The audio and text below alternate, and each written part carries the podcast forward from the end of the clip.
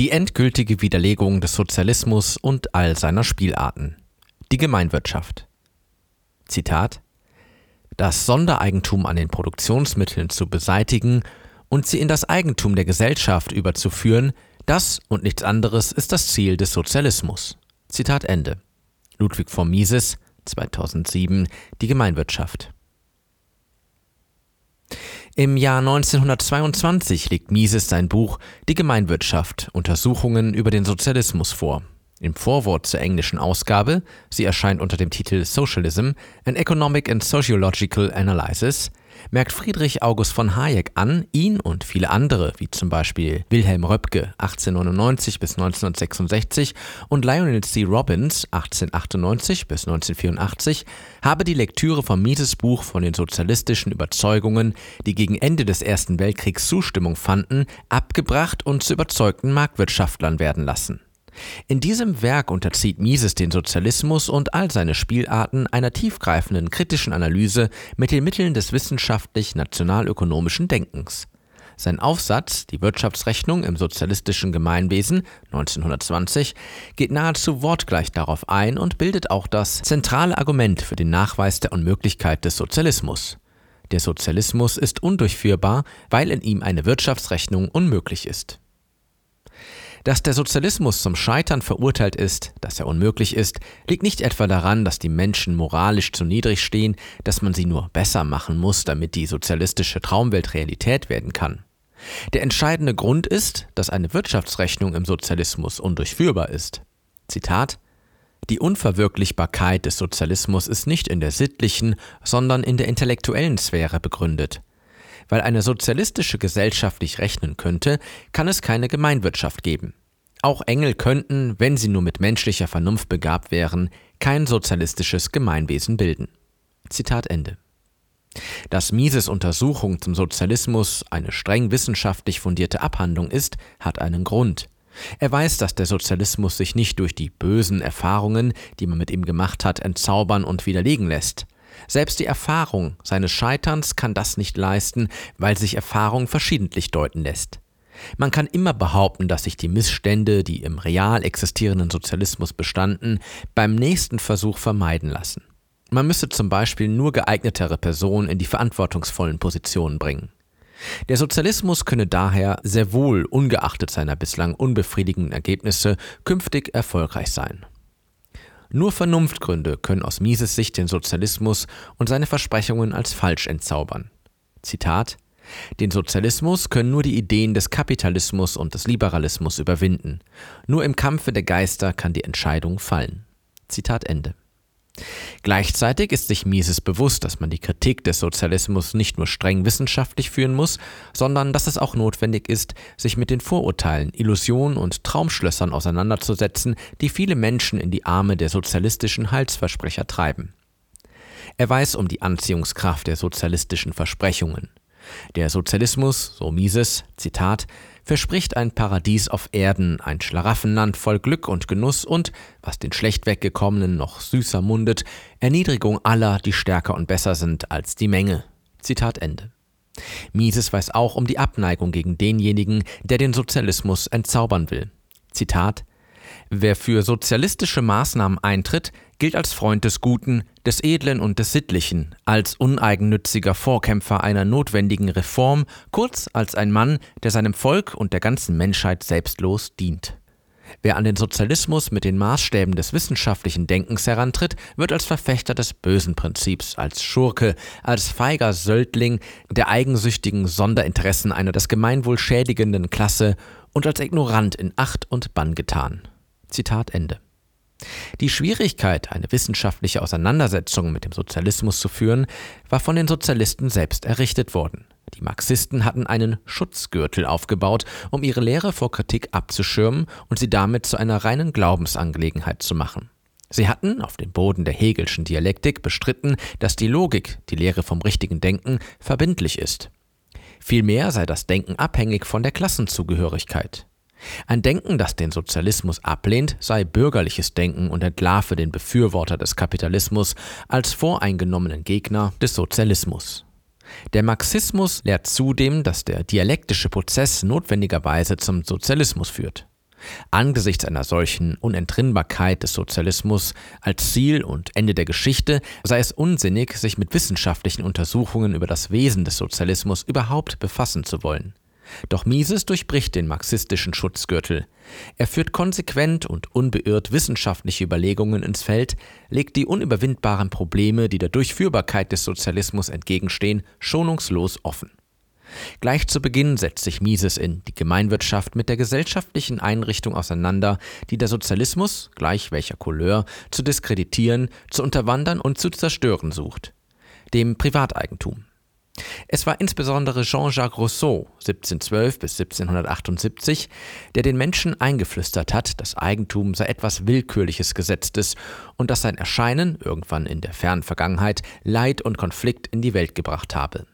Mises argumentiert, dass schon der Versuch, das Eigentum durch den Verweis auf geschichtliche Erfahrung rationalisieren oder zurückweisen zu wollen, unsinnig ist. Zwar zeigt die Geschichte, dass die Aneignung von Gütern immer wieder durch gewaltsame Beraubung von Eigentümern, die Eigentum rechtmäßig durch Aneignung herrenloser Güter und dem Einsatz eigener Kräfte erworben hatten, erfolgt ist.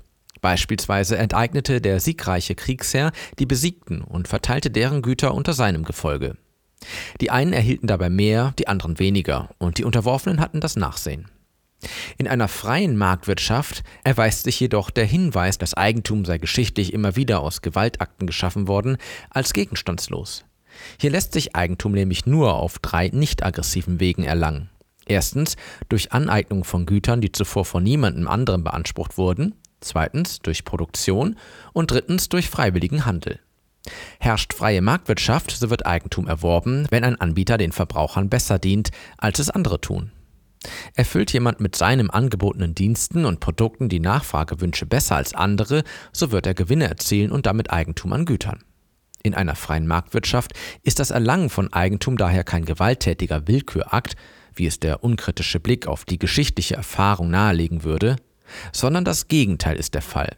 Das Eigentum ist in einer freien Marktwirtschaft das Resultat friedvoller und produktiver Kooperation zwischen Menschen.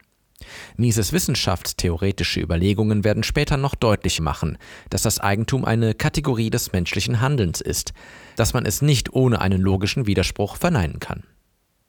Sozialismus ist hingegen Aggression gegen das Eigentum.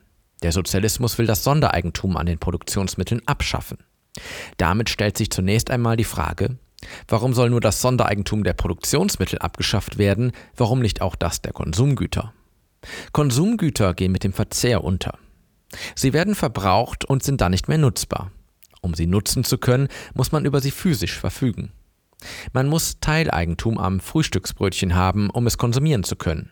Das Eigentum an Konsumgütern lässt sich nicht beseitigen. Es lässt sich nur anders verteilen, als es bereits verteilt ist. Anders stehen die Dinge bei den Produktionsmitteln. Sie werden eingesetzt, um Konsumgüter zu erzeugen. Produktionsmittel müssen nicht notwendigerweise Privateigentum sein, sie können prinzipiell auch im Gemeineigentum stehen. Beispielsweise muss man keine Kaffeeplantage oder Kaffeerösterei besitzen, um eine Tasse Kaffee zu trinken. Es genügt, wenn andere sie besitzen. Es ist prinzipiell denkbar, dass Kaffeeplantage und Kaffeerösterei sich im Gemeineigentum befinden und man trotzdem in den Genuss einer Tasse Kaffee kommen kann, die man im Laden kauft. Warum aber sollte man das Sondereigentum an den Produktionsmitteln abschaffen? Diejenigen, die im Sozialismus ein sittliches, ein ethisches Programm erblicken, stützen sich auf folgende Überlegung. Handle so, dass du dich wie jeden anderen auch als Zweck, niemals bloß als Mittel brauchst. Damit steht und fällt das ethische Argument für den Sozialismus mit der Behauptung, dass in der auf dem Sondereigentum der Produktionsmittel aufgebauten Wirtschaftsordnung alle Menschen oder doch ihre Mehrzahl als Mittel dienen und nicht Zweck des Handelns sind. Die Vorstellung ist hier, dass sich die Gesellschaft in Klassen aufteilt, in Besitzer und Nichtbesitzer, in Reiche und Arme, doch für die freie Marktwirtschaft, in der auf dem Sondereigentum der Produktionsmittel aufgebauten Gesellschaftsverfassung, gilt das, was der Sozialismus als unethisch anprangert, gerade nicht. Die Menschen stehen hier in einer Wechselwirkung zueinander. Jeder ist Mittel und Zweck zugleich. In einer freien Marktwirtschaft fördert jeder sein Eigenwohl, indem er dem Wohl seiner Mitmenschen dienlich ist. Zitat Da Gesellschaft nur möglich ist, indem jedermann sein eigenes Leben lebend, zugleich das der anderen fördert, indem jeder einzelne Mittel und Zweck zugleich ist, indem jedes einzelnen Wohlbefinden zugleich die Bedingung für das Wohlergehen der anderen ist, wird der Gegensatz von Ich und Du, von Mittel und Zweck in ihr überwunden. Zitat Ende. Der Vorwurf des Sozialismus, die freie Marktwirtschaft sei unethisch, lässt sich nicht aufrechterhalten und damit auch nicht die Forderung der Sozialisten, das Sondereigentum der Produktionsmittel sei aufgrund einer ethisch begründeten Erwägung aufzuheben. Die Abneigung der Sozialisten gegen das Sondereigentum der Produktionsmittel kann auch nicht dadurch erklärt werden, dass es die existierenden Besitzverhältnisse und die damit verbundenen Ungerechtigkeiten zementiert. In einer freien Marktwirtschaft muss der Eigentümer seine Produktionsmittel in den Dienst der Nachfrager stellen. Er muss so gesehen sein Eigentum jeden Tag aufs Neue erwerben. Der freie Markt lenkt das Handeln aller, einschließlich des Handelns der Eigentümer der Produktionsmittel, dorthin, wo es den Zweck der Menschen am nützlichsten ist. Nur dann, wenn der Eigentümer seine Produktionsmittel in einer Weise einsetzt, die den Kundenwünschen entspricht, erzielt er einen Gewinn. Gelingt ihm das nicht, macht er Verluste. Seine Produktionsmittel gelangen dann sprichwörtlich in die Hände derjenigen Produzenten, die die Kundenwünsche vergleichsweise besser erfüllen. In einem freien Markt gibt es daher auch keinen unverrückbaren, auf ewig garantierten Besitzstand, wie es etwa im Feudalismus der Fall ist. Wie bereits in Kapitel 3 verdeutlicht wurde, scheitert auch das Argument, der Sozialismus könne den materiellen Lebensstandard verbessern im Vergleich zum Kapitalismus. Genau das Gegenteil ist der Fall. Im Kapitalismus ist es den Unternehmern möglich, eine Wirtschaftsrechnung durchzuführen, weil sie auf Marktpreise zurückgreifen können. Ihr Gewinnmotiv stellt sicher, dass sie die Verbraucher mit den Gütern versorgen, die am dringendsten benötigt werden. Völlig anders stehen die Dinge im Sozialismus.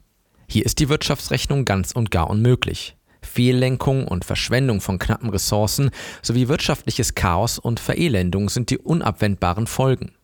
Der Sozialismus ist nicht durchführbar und selbst sozialistische Programme, die nicht die Zerstörung der gesellschaftlichen Kooperation bewusst anstreben, sondern die eine bessere und höhere Gesellschaftsform schaffen wollen, wirken im Ergebnis gesellschaftsvernichtend. Der Grund ist stets der gleiche. Eine sozialistische Wirtschaft ist unmöglich, weil in ihr die Wirtschaftsrechnung unmöglich ist. Für die Sozialisten ist die Verteilung, die Entscheidung darüber, wer wie viel von den produzierten Gütern bekommt, das Problem der Wirtschaft schlechthin. In einem kapitalistischen System sorgt der Markt für die Verteilung. Der Unternehmer macht einen Gewinn, wenn die Absatzpreise, die die Nachfrage für seine Produkte zu bezahlen bereit sind, höher sind als die zur Erstellung der Produkte aufgewandten Kosten. Die Arbeitnehmer erhalten einen Lohn, der dem Wert des von ihnen geleisteten Produktionsbeitrags entspricht. Im Sozialismus muss die Verteilung des Erzeugten anders vonstatten gehen, denn hier gibt es keinen Markt. Sie lässt sich grundsätzlich auf vier Arten bewerkstelligen. Erstens jeder erhält die gleiche Menge. Zweitens, jeder erhält das, was er dem Gemeinwesen an Diensten geleistet hat. Drittens, jeder erhält nach seinen Bedürfnissen. Oder viertens, jeder wird nach seiner Würdigkeit entlohnt. Wenn jeder das Gleiche erhält, gibt es keine Unterscheidung zwischen dem Fleißigen und dem Faulen. Der Fleißige würde das Gleiche erhalten wie der Faule. Wollte man bei der Verteilung nach dem Kriterium Fleiß verfahren, muss folglich das Prinzip jedem das Gleiche ausscheiden. Weil es im Sozialismus keine Wirtschaftsrechnung gibt, ist es auch nicht möglich, die Verteilung nach dem Beitrag vorzunehmen, den an jeder zur Erstellung der Güter geleistet hat. Man kann nicht den Ergebnisbeitrag der Einzelnen am Gesamterfolg feststellen. Könnte man beispielsweise die geleisteten Arbeitsstunden als geeigneten Verteilungsmaßstab wählen? Nein, denn der Wert der geleisteten Arbeitsstunden ist verschieden, je nachdem, wofür sie eingesetzt werden. Zur Erstellung dringlicher oder weniger dringlicher Güter. Und wer sie geleistet hat, Fachkraft oder Ungelernter. Auch die Verteilung nach der Bedürftigkeit ist unmöglich. Dazu muss man wissen, dass der Mensch stets unter Knappheit handelt, dass sich also nicht alle Bedürfnisse vollauf befriedigen lassen. Es wäre daher von zentraler Stelle festzustellen, bis zu welchem Grad die Bedürfnisse eines jeden zu erfüllen sind, aber eine Entlohnung, die den tatsächlichen Bedürfnissen gerecht wird, kann es im Sozialismus nicht geben. Unmöglich ist es auch, die Würdigkeit des Einzelnen als Grundsatz für die Verteilung zu wählen. Denn wie lässt sich feststellen, was die Würdigkeit ausmacht? Zitat die Berücksichtigung der Würdigkeit des Einzelnen bei der Verteilung der Genussgüter würde Tür und Tor der Willkür öffnen und das Individuum schutzlos der Vergewaltigung durch die Mehrheit preisgeben. Man würde damit Zustände schaffen, die das Leben unerträglich machen. Zitat Ende. Man erkennt, die Verteilung der Güter im Sozialismus muss durch einen Willkürakt erfolgen, egal welcher der obigen Verteilungsgrundsätze oder ob eine Kombination aus ihnen gewählt wird. Wer aber soll über die Verteilung befinden, die im Sozialismus immer und überall willkürlich sein muss? Das kann nur ein Diktator, eine Gruppe Auserwählter, ein Zentralbüro sein. Diejenigen, die eine solche Verteilungsentscheidung befürworten, haben die Vorstellung, dass der Diktator, das Zentralbüro, nach ihren Wünschen verfahren. Sie wollen ihren Diktator, wollen ihr Zentralbüro, wollen, dass der Diktator, das Zentralbüro Verteilungsentscheidungen treffen, die sie sich wünschen. Wer aber bekommt die Position des Diktators? Wem wird ein Platz im Zentralbüro eingeräumt? Es werden die Ruchlosen, die Rücksichtslosen, die Gewaltbereiten sein, die sich hier durchsetzen. Die Geschichte des Sozialismus bietet dafür reichhaltiges Anschauungsmaterial. Stalin, Hitler, Mao Zedong, Pol Pot. Alle hatten ihre eigene Vorstellung von Verteilungsgerechtigkeit, die sich unterschied von der ihrer Unterworfenen. Sie setzten die Verteilungsentscheidung zu ihrem Machterhalt ein, nicht zur Verwirklichung ethischer Ideale, handelten nicht nach ethischem Prinzip. Vielmehr sorgten sie dafür, dass für unterschiedliche Personen unterschiedliche Regeln galten. Die politischen Strategien, mit denen der Sozialismus errichtet werden soll, lassen sich in zwei Gruppen aufteilen. Erstens, es gibt solche, die darauf abzielen, den Umsturz der bestehenden Eigentumsordnung gewaltsam und mit einem Schlage herbeizuführen, durch das Verstaatlichen, die Vergesellschaftung der Produktionsmittel. Zweitens, und es gibt solche, die den Sozialismus mittelbar anstreben, und zwar indem sie die bestehende, auf Sondereigentum an den Produktionsmitteln ruhende Wirtschaftsordnung nach und nach aushöhlen und zerstören wollen. Bei letzterem entzieht der Staat den Eigentümern immer mehr die Verfügungsgewalt über ihr Eigentum, beispielsweise durch Regularien, Geh- und Verbote und Besteuerung. Zitat die Entwicklung zum Sozialismus hat sich nicht nur durch formelle Übertragung des Eigentums an den Staat vollzogen. Auch die Beschränkung der Befugnisse des Eigentümers ist ein Mittel der Sozialisierung. Wenn ihm die Verfügungsmöglichkeit stückweise genommen wird, indem der Staat sich immer mehr Einfluss auf die Bestimmung der Richtung und der Art der Produktion sichert und von dem Ertrag der Produktion einen immer größeren Anteil heischt, so wird dem Eigentümer immer mehr und mehr entzogen, bis ihm schließlich nur der leere Name des Eigentums bleibt, das Eigentum selbst aber ganz in die Hände des Staates übergegangen ist. Zitat Ende. Diese unmittelbaren und mittelbaren Politikansätze laufen zwar in ihrem Ergebnis auf dasselbe hinaus. Die mittelbaren Bestrebungen zur Herbeiführung des Sozialismus sind jedoch besonders tückisch, weil sie in der Öffentlichkeit meist nicht als solche erkannt werden oder aber ihr mit falschen Versprechungen schmackhaft gemacht werden. Mises arbeitet heraus, dass es keinen wirtschaftlichen Unterschied zwischen Sozialismus und Kommunismus gibt. Beide trachten danach, die Produktionsmittel einer zentralen Führung zu unterwerfen, die sie kontrollieren. Der Nationalsozialismus ist eine Form des Sozialismus, wie Mises es später formuliert. Zitat Man verkennt den Nationalsozialismus, wenn man nicht beachtet, dass er Sozialismus sein will. Nichts ist so irreführend wie die übliche Unterscheidung von rechts und links. Zitat Ende. Der Nationalsozialismus und der Sozialismus stehen sich ideologisch nicht gegenüber, sie stehen auf der gleichen Seite. Zitat dass ungeachtet dieser Verwandtschaft die Fehde mit großer Erbitterung durchgekämpft wird, kann nicht Wunder nehmen. In jedem sozialistischen Gemeinwesen müsste das Los der politischen Minderheiten unerträglich werden. Wie würde es wohl Nationalsozialisten unter bolschewistischer oder Bolschewiken unter nationalsozialistischer Herrschaft ergehen? Zitat Ende. Mises unterzieht alle Spielarten des Sozialismus, ob es sich nun um Voll- oder Halbsozialismus, Militärsozialismus, Kriegssozialismus, Gildensozialismus, Syndikalismus, kirchlichen Sozialismus oder Planwirtschaft handelt, einer kritischen Analyse und zeigt ihre Sinn- und Zweckwidrigkeit auf. Beispielsweise fordern die Vertreter des Ständesozialismus, dass es das Privateigentum nur noch dem Schein nach, aber nicht mehr faktisch geben soll. Der österreichische Ökonom Ottmar Spann (1878 bis 1950) schrieb dazu in Der wahre Staat (1921): Zitat es gibt formell Privateigentum, der Sache nach aber nur Gemeineigentum, in dem das Privateigentum der Einzelnen auf die Teilganzen, die Stände, das Eigentum der Teilganzen auf die übergeordneten Ganzheiten, Standesverbände und zuletzt auf das letzte Ganze, den Staat, hingerichtet ist. Zitat Ende. Der Ständesozialismus degradiert die Menschen zum bloßen Verwalter ihres Eigentums. Sie handeln nur noch im Auftrag und auf Anweisung der Obrigkeit, wie es Spann erklärt. Zitat Das Privateigentum erlangt durch gemeinnützige Beeinflussung das innere Gepräge des Lehens, wenn es auch der Form nach nicht als Lehen gegeben wird, sondern Privateigentum bleibt. Zitat Ende. Im deutschen Nationalsozialismus wurde wie im Ständesozialismus verfahren. Mises sprach hier von Zwangs- bzw. Befehlswirtschaft. Die Nationalsozialisten beließen den Unternehmern grundsätzlich ihr Sondereigentum an den Produktionsmitteln. Gleichzeitig wurden die Unternehmer vom Staat angewiesen, die Produktion auf die Wünsche des Regimes auszurichten. Das funktionierte vor allem deshalb, weil die Nationalsozialisten den Unternehmern die Möglichkeit eröffneten, mit ihrer Produktion Gewinn zu erzielen. Ein weiteres deutsches Beispiel für eine sozialistische Spielart ist der Hindenburg-Plan. Paul von Hindenburg (1847 bis 1934) führte die oberste Heeresleitung von 1916 bis 1918 und übte quasi diktatorische Regierungsgewalt aus.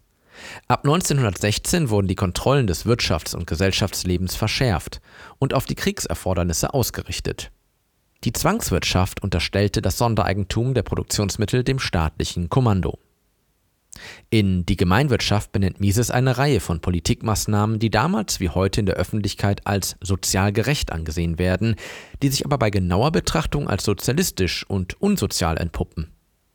Gewerkschaften etwa haben die ihnen vom Staat zugebilligte Macht, ein Unterbieten der Löhne durch Arbeitswillige, die der Gewerkschaft nicht angehören, zu verhindern. Sie können Streiks organisieren und Streikbrecher abwehren.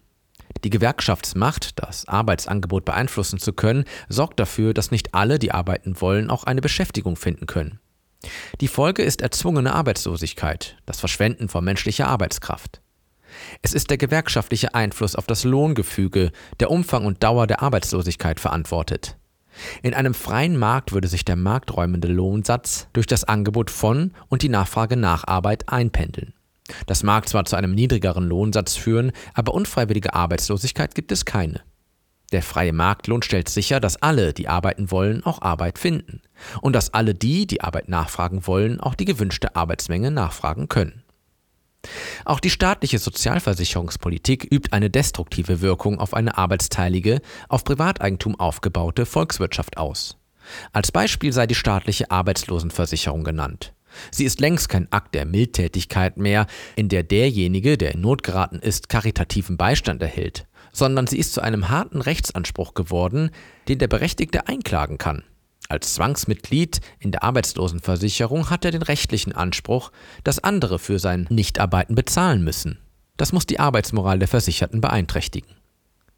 Denn nunmehr ist die Anreiz geschmälert, einer Beschäftigung nachzugehen bzw. sich bei Arbeitsverlust rasch eine neue Stelle zu suchen. Würde der Arbeitslose seine Lohnansprüche herabsetzen, wie es der Arbeitsmarkt verlangt, so würde er auch eine Arbeit finden. Die staatliche Sozialversicherung führt dazu, dass Umfang und Dauer der Arbeitslosigkeit größer und länger ausfallen, als sie ausfallen würden, wenn es die staatliche Arbeitslosenversicherung nicht gäbe. Besonders problematisch ist dabei, dass der Versicherte den Versicherungsfall selbst herbeiführen kann, beispielsweise weil er seinen Wohnort nicht wechseln will. Die Politik der Besteuerung ist ebenfalls ein volkswirtschaftlich schädliches Mittel der Sozialisten, so Mises. Zitat Die Steuern sollen die Reichen, die Unternehmer, die Kapitalisten, kurz die anderen bezahlen. Die Arbeiter, kurz die Wähler, auf deren Stimmen es ankommt, sollen steuerfrei bleiben. Alle Massenverbrauchssteuern, auch die auf geistige Getränke, sind abzulehnen, weil sie das Volk belasten. Die direkten Steuern können nicht hoch genug sein, wofern nur das Einkommen und der Besitz der Arbeit frei bleiben. Zitat Ende. Dass die Besteuerung die Leistungsfähigkeit der Produktion schwächt, etwa dadurch, dass es die Kapitalbildung erschwert bzw. entmutigt, bleibt meist unbeachtet. Und auch, dass dadurch der materielle Lebensstandard der Schichten, die die Sozialisten vorgeben zu vertreten, geschädigt wird. Die Politik der Besteuerung wird natürlich auch und vor allem für Steuerungsaufgaben eingesetzt. Und auch das schädigt die wirtschaftliche Leistungsfähigkeit der Volkswirtschaft. Zitat es werden Steuern ausgeschrieben, die als Strafen für als schädlich angesehenes Handeln erscheinen. Die Warenhaussteuer soll den Warenhäusern den Wettbewerb mit den kleinen Läden erschweren, die Börsenverkehrssteuer soll die Spekulation hemmen. Die Abgaben werden so zahlreich und mannigfaltig, dass bei allen geschäftlichen Veränderungen in erster Reihe auf die steuerrechtlichen Folgen geachtet werden muss. Zahlreiche wirtschaftliche Möglichkeiten müssen brachliegen gelassen werden, weil ihre Ausnutzung die Steuerbelastung so erhöhen würde, dass sie unrentabel werden müssten. Zitat Ende. Die negativen Folgewirkungen spielen damit dem Sozialismus in die Hände. Niedriges Wirtschaftswachstum, geringe Lohnzuwächse und mitunter hohe Arbeitslosigkeit werden der freien Marktwirtschaft, dem freien Unternehmertum, angelastet. Stimmen werden laut, der Staat müsse eingreifen, um die Missstände abzustellen, indem er Einkommen und Vermögen gerechter umverteilt. Für Mises ist die Inflation eine besonders zerstörerische Folge sozialistischer Politik. Inflationäres Geld erschwert die Wirtschaftsrechnung oder macht sie gänzlich unmöglich. Inflation sorgt für Scheingewinne in der Kosten- und Bilanzrechnung der Unternehmen, wo eine Wertrechnung mit nicht inflationärem Geld Verluste ausgewiesen hätte. Daraufhin stellt sich Kapitalverzehr ein. Inflation ermuntert Unternehmer, ihrem Unternehmen zu viel aus der Substanz zu entnehmen und zu wenig zu reinvestieren. Inflation hemmt zudem das Sparen und die Investition und damit erschwert sie den Aufbau des Kapitalstocks. Das wiederum lässt die künftigen Einkommen geringer ausfallen, verglichen mit einer Situation, in der es keine Inflation gegeben hätte. Inflation sorgt vor allem auch für eine nicht marktkonforme Umverteilung von Einkommen und Vermögen. Vor allem aber muss eine Inflationspolitik früher oder später enden und dann sorgt sie für eine Wirtschaftskrise. Mises bringt es mit den Worten auf den Punkt, Zitat, das letzte Wort des Destruktivismus ist die Inflation. Zitat Ende. Am Ende von Die Gemeinwirtschaft kommt Mises zu folgendem Schluss. Zitat Der Sozialismus ist in Wahrheit nicht das, was er zu sein vorgibt. Er ist nicht Wegbereiter einer besseren und schöneren Zukunft, sondern Zertrümmerer dessen, was Jahrtausende der Kultur mühsam geschaffen haben. Er baut nicht auf, er reißt nieder. Nach dem Erfolg seines Wirkens müsste man ihm den Namen Destruktivismus geben. Denn sein Wesen ist die Zerstörung. Er bringt nichts hervor, er zehrt nur auf, was die auf dem Sondereigentum an den Produktionsmitteln beruhende Gesellschaftsordnung geschaffen hat. Da es sozialistische Gesellschaftsordnungen nicht geben kann, es wäre denn als ein Stück Sozialismus inmitten einer im Übrigen auf dem Sondereigentum beruhenden Wirtschaftsverfassung, muss jeder Schritt, der zum Sozialismus hinführen soll, sich in Zerstörung des Bestehenden erschöpfen. Zitat Ende. Der Weg in den Sozialismus ist, anders als die Marxisten behaupten, alles andere als vorbestimmt. Es gibt keine Unentrinnbarkeit vor dem Sozialismus. Welche Richtung die gesellschaftliche Entwicklung nimmt, ob sie dem Sozialismus anheimfällt oder aber das freie Marktsystem bewahrt, hängt vielmehr davon ab, ob die Einsichten in die Unmöglichkeit des Sozialismus Gehör und Akzeptanz finden. Wer die Probleme des Sozialismus geflissentlich ignoriert, wird die Übelstände, für die er sorgt, wie zum Beispiel Rezession und Arbeitslosigkeit, dem Kapitalismus zuschreiben und Besserung von sozialistischen Politiken erwarten. Er wird, wenn er an der sozialistischen Irrlehre unbeirrt festhält, die Misserfolge des Sozialismus allen möglichen Ursachen zuschreiben, aber nicht den Unzulänglichkeiten des Sozialismus selbst. Nur die besseren Ideen des Kapitalismus und Liberalismus können den Sozialismus überwinden. Zitat Ideen können nur durch Ideen überwunden werden. Den Sozialismus können nur die Ideen des Kapitalismus und des Liberalismus überwinden. Nur im Kampfe der Geister kann die Entscheidung fallen. Zitat Ende. Im Januar 1932, im Vorwort zur zweiten umgearbeiteten Auflage von Die Gemeinwirtschaft knüpft Mises, in Vorahnung düsterer Zeiten, das Wohl und Wehe der Welt an das Fortbestehen des Liberalismus. Zitat Mehrere Menschenalter einigermaßen liberaler Wirtschaftspolitik haben den Reichtum der Welt gewaltig gemehrt. Der Kapitalismus hat die Lebenshaltung der Massen auf einen Stand gehoben, den unsere Vorfahren nicht ahnen konnten. Interventionismus und die auf Herbeiführung des Sozialismus gerichteten Bestrebungen sind seit einigen Jahrzehnten am Werke, das Gefüge der arbeitsteilenden Weltwirtschaft zu zertrümmern. Wir stehen am Rande eines Abgrundes, der unsere Zivilisation zu verschlingen droht. Ob die menschliche Kultur für immer untergehen oder ob in letzter Stunde noch gelingen wird, die Katastrophe zu vermeiden und auf den einzigen Weg, der Rettung bringen kann, den Weg zu der auf rückhaltloser Anerkennung des Sondereigentums an den Produktionsmitteln beruhenden Gesellschaftsordnung zurückzufinden, wird von den Ideen abhängen, die das Geschlecht erfüllen werden, das in den kommenden Jahrzehnten zu wirken berufen ist. Zitat Ende. Mises schließt sein Werk, indem er seine Leser nicht nur mit einem Hoffnungsschimmer zurücklässt, sondern indem er ihnen auch die Rezeptur zur Verbesserung der Lage mit auf den Weg gibt. Zitat dass die Meinung, der Sozialismus müsse kommen, weil die Entwicklung der Gesellschaft mit Notwendigkeit zum hinführe, nicht aufrecht zu erhalten sei, konnte in den vorstehenden Abschnitten dieses Buches gleichfalls gezeigt werden. Die Welt nähert sich dem Sozialismus, weil die große Mehrzahl es will. Sie will es, weil sie den Sozialismus für eine höheren Wohlstand verbürgende Gesellschaftsordnung hält. Tritt in dieser Auffassung ein Wandel ein, dann ist es um den Sozialismus geschehen. Zitat Ende.